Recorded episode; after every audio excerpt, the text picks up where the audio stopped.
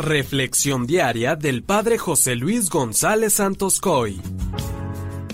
Jesús al vivir en este mundo pertenecía a una familia. Descubramos quién es para Jesús su familia, porque hoy la palabra de Dios nos hace un fuerte llamado a que seamos conocedores de su palabra y a que la pongamos en práctica, porque cuánto nos cuesta a todos hacer la voluntad de Dios. Pero para lograr hacer su voluntad, antes debemos estar impregnados de su mensaje y de su palabra.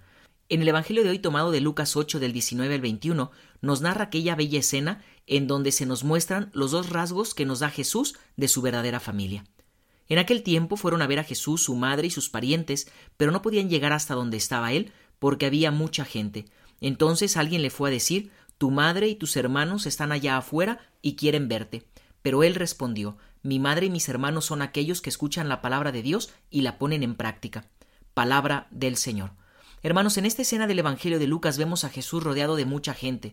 De pronto, con tal multitud de gente a su alrededor, alguien le dijo Oye, tu madre y tus hermanos están afuera y te buscan.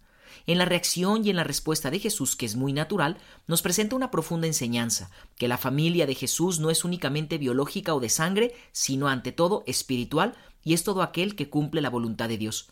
Además, también pudiéramos decir que para poder llegar a cumplir la voluntad de Dios se requiere la atenta escucha de su palabra, ya que todos los que estaban ahí y lo señaló como su familia se encontraban precisamente en torno a él escuchando su mensaje.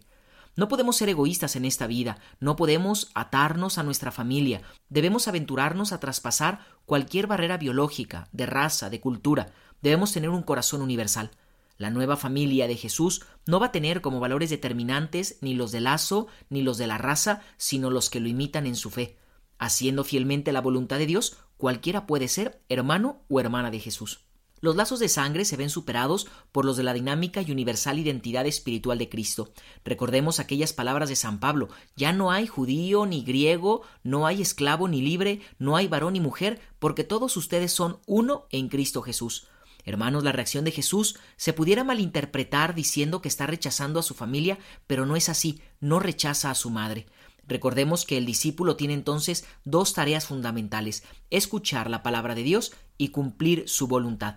Todos nosotros por el bautismo somos hijos de Dios, pertenecemos a la Iglesia de Cristo, pero en ocasiones no nos comportamos como verdaderos discípulos, porque a veces desconocemos la palabra de Dios y todavía más grave, seguimos encaprichados con lo que nosotros queremos y no con lo que Dios quiere, es decir, no hacemos la voluntad de Dios.